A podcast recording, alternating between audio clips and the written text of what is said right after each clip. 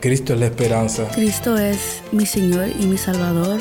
Cristo ha transformado mi vida. Cristo es la viña. Separado de Él, nada puedes hacer. Cristo es el camino, la verdad y la vida. Jesús es mi todo.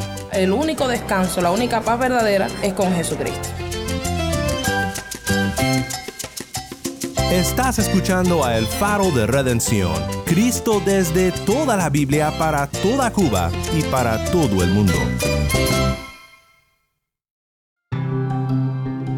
Muchas gracias por acompañarme. Hoy daremos continuación a nuestra serie titulada La verdadera gracia de Dios, una serie que nos ha dado la oportunidad de estudiar juntos por cuatro semanas la primera carta del apóstol Pedro hemos visto los temas repetidos del sufrimiento, la identidad en Cristo, la persecución y nuestra esperanza final.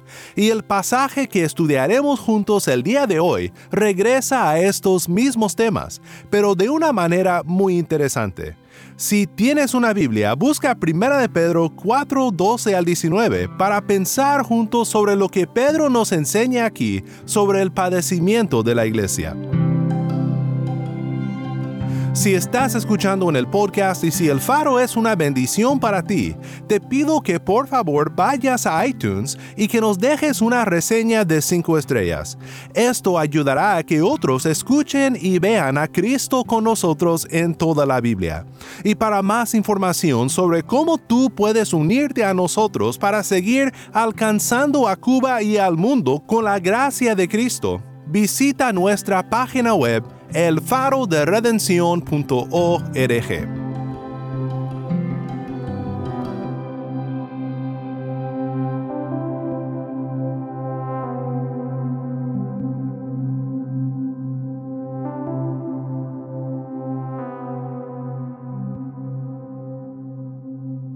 Dios no ha abandonado al cristiano que sufre al contrario, Dios está poderosamente presente en la experiencia de sufrir para Cristo. Me encanta esta declaración poderosa de Karen Jobs en su comentario sobre Primera de Pedro, el cual ha sido de mucha ayuda para nosotros en nuestro tiempo estudiando esta carta. Muchas veces podemos empezar a desorientarnos en medio de la persecución y el sufrimiento. De hecho, muchas veces los salmos de lamentación abren con lo que los eruditos llaman una sección de desorientación. Y la reorientación siempre regresa al contemplar la persona y las obras de Dios. Aquí en Primera de Pedro, además de reorientarnos a nuestra identidad en Cristo basada en su obra para redimirnos en el pasado, Pedro nos pone la vista en las bendiciones que están por venir si perduramos por la gracia de Dios en medio de las muchas pruebas que enfrentamos como creyentes. Pedro nos da una vista del final, una vista de la gloria que nos espera y nos anima a que no desmayemos en hacer el bien. Aquí en Primera de Pedro 4, 12 al 19, Pedro regresa a varios temas del primer capítulo de la carta. Está llegando a su conclusión y empieza a recordarnos de los temas principales que nos reorientan en nuestra identidad para vivir según el propósito de Dios para nosotros en este mundo. Escuchemos juntos ahora la lectura del pasaje para después pensar juntos en lo que Dios tiene que enseñarnos aquí por medio del apóstol.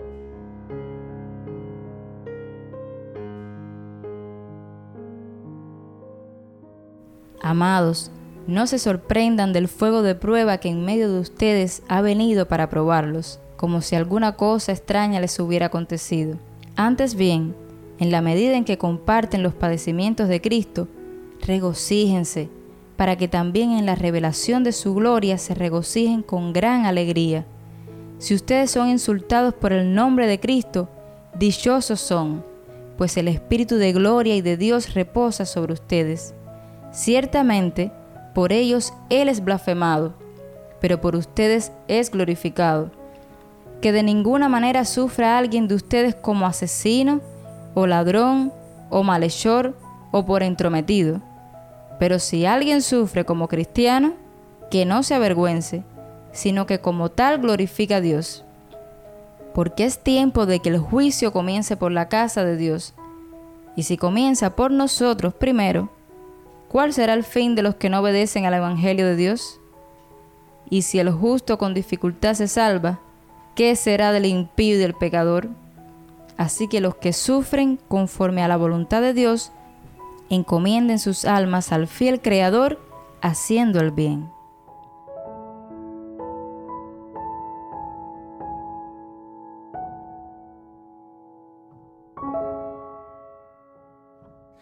En este pasaje aprendemos que si perduras bajo persecución, tienes motivo de gozarte, porque tu perseverancia revela que has sido redimido. Quiero que consideres tres cosas acerca de esto que Pedro nos enseña en este pasaje. Primero, el padecimiento de la iglesia no es sorpresa, sino certidumbre. Segundo, el padecimiento de la iglesia comprueba la fe de sus miembros. Y tercero, el padecimiento de la iglesia está bajo el control del fiel Creador. Dice el pasaje, Amados, no se sorprendan del fuego de prueba que en medio de ustedes ha venido para probarlos, como si alguna cosa extraña les estuviera aconteciendo. La primera cosa que aprendemos aquí es que el padecimiento de la iglesia no es sorpresa, sino certidumbre. Me llama mucho la atención este versículo y creo que es por la manera en que Pedro acierta lo que todos tendemos a pensar cuando pasamos por momentos de prueba en nuestra vida. ¿Acaso soy yo el único que cuando enfrento prueba tras prueba me rasco la cabeza y digo, ¿por qué yo, Dios? Pero el padecimiento de la iglesia no es una sorpresa, es una certidumbre. Jesús dijo en Juan 15, 18 al 21, Si el mundo los odia, sepan que me ha odiado a mí antes que a ustedes. Si ustedes fueran del mundo, el mundo amaría lo suyo, pero como no son del mundo, sino que yo los escogí de entre el mundo, por eso el mundo los odia. Acuérdense de la palabra que yo les dije, un siervo no es mayor que su Señor. Si me persiguieron a mí, también los perseguirán a ustedes. Si guardaron mi palabra, también guardarán la de ustedes. Pero todo eso les harán por causa de mi nombre, porque no conocen a aquel que me envió. Pablo dice en 2 Timoteo 3, 11 al 12, ¿qué persecuciones sufrí? Y de todas ellas me libró el Señor.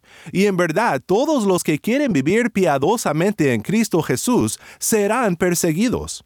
Pedro nos recuerda esto diciendo, ¿te sorprendes por sufrir como seguidor de Cristo? Eso no es algo de lo cual sorprendernos, es una certidumbre. No es algo extraño, es algo de esperarse. Mira, en toda la carta de Primera de Pedro, nuestra identidad en Cristo ha sido el tema principal. Unidos a Cristo compartimos su gloria, y si compartimos su gloria, también hemos de compartir su sufrimiento. Fue lo que Cristo prometió. Un siervo no es mayor que su Señor. Si me persiguieron a mí, también los perseguirán a ustedes. Pero ¿qué debemos de hacer con esta información, con esta promesa de que sufriremos por causa del nombre de Cristo? ¿Hemos de desesperarnos? ¿De desampararnos? No, debemos de gozarnos. No si sufrimos por hacer el mal, sino si sufrimos por seguir a Cristo. Si perduras bajo persecución, tienes motivo de gozarte, hermano, porque tu perseverancia revela que has sido redimido. Antes bien, dice Pedro, en la medida en que comparten los padecimientos de Cristo, regocíjense, para que también en la revelación de su gloria se regocijen con gran alegría. Si ustedes son insultados por el nombre de Cristo, dichosos son, pues el Espíritu de gloria y de Dios reposa sobre ustedes.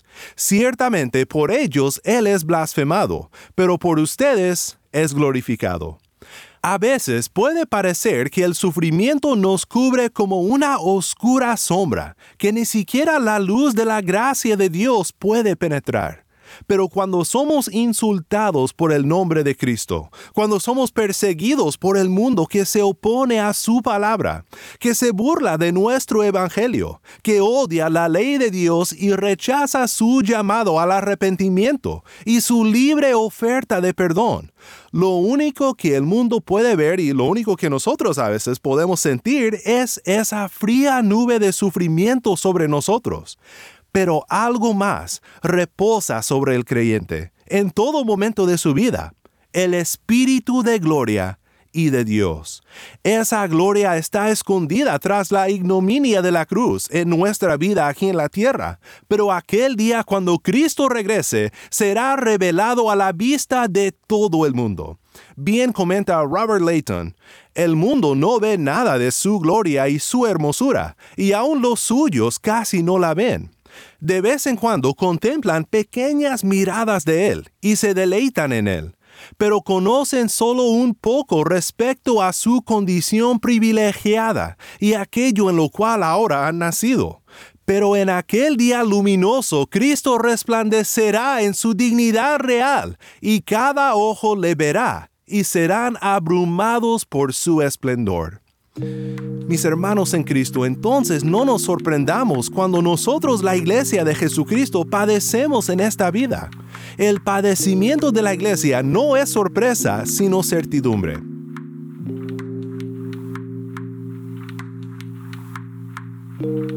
En segundo lugar, aprendemos aquí en 1 de Pedro 4, 12 al 18 que el padecimiento de la iglesia comprueba la fe de sus miembros. Los versículos 17 y 18 son dos versículos de la Biblia un poco difíciles de entender. Pedro dice respecto al porqué del sufrimiento de la iglesia en este mundo, porque es tiempo de que el juicio comience por la casa de Dios. Y si comienza por nosotros primero, ¿cuál será el fin de los que no obedecen al Evangelio de Dios? Y si el justo con dificultad se salva, ¿qué será del impío y del pecador? ¿Cómo puede Dios juzgar su propio pueblo por causa del nombre de Cristo? Esta es la pregunta. Obviamente han habido momentos en la historia del pueblo de Dios, específicamente durante el periodo del antiguo pacto, en que debido a su desobediencia al pacto, Dios juzgó a su pueblo. Pero este no es el contexto aquí. Pedro aquí habla del sufrir por Cristo, del sufrimiento del cristiano por seguir a Cristo, por llevar el nombre de Jesús, por ser testigo de su gracia en el mundo. ¿Qué significa entonces cuando Pedro dice, es tiempo de que el juicio comience por la casa de Dios? La comentarista Karen Jobs nos ayuda a entender esto cuando dice, aquellos que profesan a Cristo son los primeros en ser puestos a prueba por el juicio de Dios, y ocurre durante sus vidas y durante toda la historia. La gran tribulación de los días finales inmediatamente antes de la venida de Cristo es la forma más severa de esta prueba. La prueba que presenta la persecución por causa de Cristo, donde sea y cuando sea que ocurra, es realmente parte del juicio final, porque la persecución hace distinción entre los que realmente son de Cristo y los que no lo son. La reacción hostil de los no creyentes a sus socios cristianos es al mismo tiempo la línea diplomada de Dios, probando el temple de aquellos que profesan fe en Cristo, para que su fe sea comprobada tan genuina como el oro y la plata fundida. Así que, según lo que nos comenta Karen Jobs, y estoy muy de acuerdo, el padecimiento de la iglesia en esta vida es en cierto sentido el juicio final, pero en el presente, separando los que son de Cristo y los que no lo son. Jesús habló de cómo en el juicio final esta distinción estará a plena vista de todos. Jesús dice, pero cuando el Hijo del Hombre venga en su gloria, y todos los ángeles con él, entonces Él se sentará en el trono de su gloria, y serán reunidas delante de Él todas las naciones, y separará a unos de otros, como el pastor separa las ovejas de los cabritos, y pondrá las ovejas a su derecha y los cabritos a la izquierda. Entonces el rey dirá a los de su derecha, vengan benditos de mi Padre, hereden el reino preparado para ustedes desde la fundación del mundo porque tuve hambre y ustedes me dieron de comer. Tuve sed y me dieron de beber. Fui extranjero y me recibieron. Estaba desnudo y me vistieron. Enfermo y me visitaron. En la cárcel y vinieron a mí. Entonces los justos le responderán diciendo, Señor, ¿cuándo te vimos hambriento y te dimos de comer? ¿O sediento y te dimos de beber? ¿Y cuándo te vimos como extranjero y te recibimos? ¿O desnudo y te vestimos? ¿Cuándo te vimos enfermo en la cárcel y vinimos a ti? El rey les responderá, en verdad les digo que en cuanto lo hicieron a uno de estos hermanos míos, aun a los más pequeños, a mí lo hicieron. Entonces dirá también a los de su izquierda, apártense de mí, malditos, al fuego eterno que ha sido preparado para el diablo y sus ángeles, porque tuve hambre y ustedes no me dieron de comer, tuve sed y no me dieron de beber, fui extranjero y no me recibieron, estaba desnudo y no me vistieron, enfermo y en la cárcel y no me visitaron. Entonces ellos también responderán, Señor, ¿cuándo te vimos hambriento o sediento, o como extranjero o desnudo, o enfermo, o en la cárcel, y no te servimos? Él entonces les responderá, en verdad les digo que en cuanto ustedes no lo hicieron a uno de los más pequeños de estos, tampoco a mí lo hicieron. Estos irán al castigo eterno, pero los justos a la vida eterna. el padecimiento de la iglesia hace una muy pronunciada distinción entre aquellos que se dicen ser de Cristo y los que realmente son de Cristo. Es una manera por la cual Cristo refina su iglesia en el presente, anticipando a aquel juicio final cuando por fin su iglesia le será presentada como su novia resplandeciente y sin mancha. Nosotros por la fe, manteniendo nuestra identidad en vista y comprometiéndonos a nuestro propósito de vivir en santidad y en servicio a otros, comprobamos por nuestra perseverancia que somos suyos. Hay una tercera cosa que aprendemos en este pasaje y es que el padecimiento de la iglesia está bajo el control del fiel Creador. Así que los que sufren conforme a la voluntad de Dios encomienden sus almas al fiel Creador, haciendo el bien. Me encanta este título para nuestro Dios, el fiel Creador. Esto pone todo en perspectiva, ¿no crees?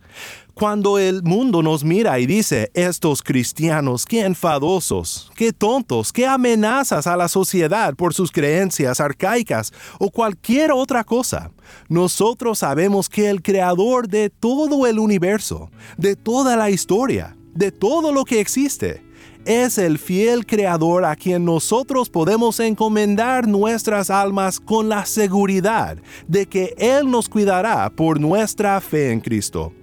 Te quiero animar, amigo que me escuchas, a que levantes tu vista de las pruebas que enfrentas, de la lucha con tu pecado y los ataques del diablo y del mundo en contra de la iglesia, y simplemente mira arriba por un momento y recuerda que Cristo, aquel por quien fueron hechas todas las cosas, el fiel Creador y el fuerte Redentor y Liberador de su pueblo, este Dios, este fiel Creador, está a tu lado. Si Él está con nosotros, ¿quién puede estar en contra de nosotros? Tenemos su gracia para vivir y para vencer, dándole toda la gloria, porque Él es digno. Para terminar, te quiero dejar con una cita poderosa de Robert Layton acerca de nuestra necesidad de alguien más que luche por nosotros y una fuerza que no se encuentra en nosotros mismos. Esta fuerza, por supuesto, es nuestro Redentor Jesús. Esta vida de lucha, ciertamente, cuando la consideramos correctamente, no debe de persuadirnos a no amarla. Más bien, nos señala nuestra necesidad de ser fortalecidos con paciencia para caminarla y seguir luchando con valor y seguridad de vencer. Debemos de luchar con una fuerza mayor que la nuestra contra el pecado del interior y las pruebas del exterior. Si ustedes son insultados por el nombre de Cristo, dichosos son, pues el Espíritu de gloria y de Dios reposa sobre ustedes.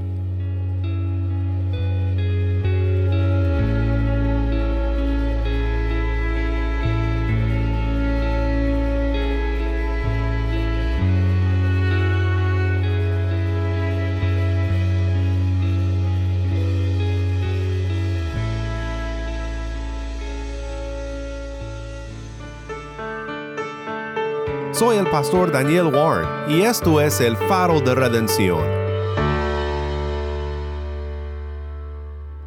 Me parece que a veces en esta pequeña carta Pedro timbra la misma campana vez tras vez. Sufrimiento, luego gloria. Sufrimiento, luego gloria. Es algo que siempre debemos de recordar. En Cristo tenemos esperanza futura que nos ayuda a perseverar en el presente. Que Dios nos ayude por su gracia a mantener nuestra fe y a seguir en sus caminos.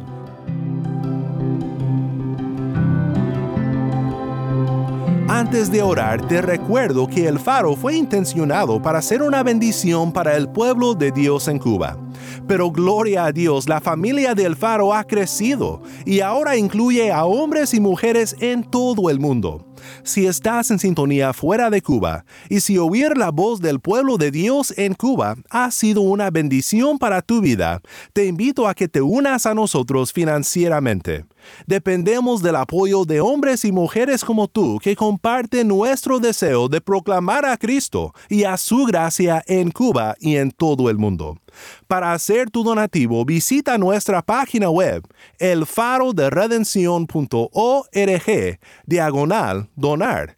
elfaroderedención.org diagonal donar. Oremos juntos para terminar. Padre Celestial, te adoramos porque tú eres el glorioso y fiel Dios que por medio de tu Hijo nos has rescatado y apartado como tu pueblo. Gracias por darnos perspectiva en medio de la persecución que enfrentamos y te pedimos que nos ayudes a ser fieles a nuestro fiel Creador y a nuestro buen pastor, Cristo Jesús, que nos guía a la gloria que nos espera. En el bendito nombre de nuestro Redentor Jesús oramos. Amén.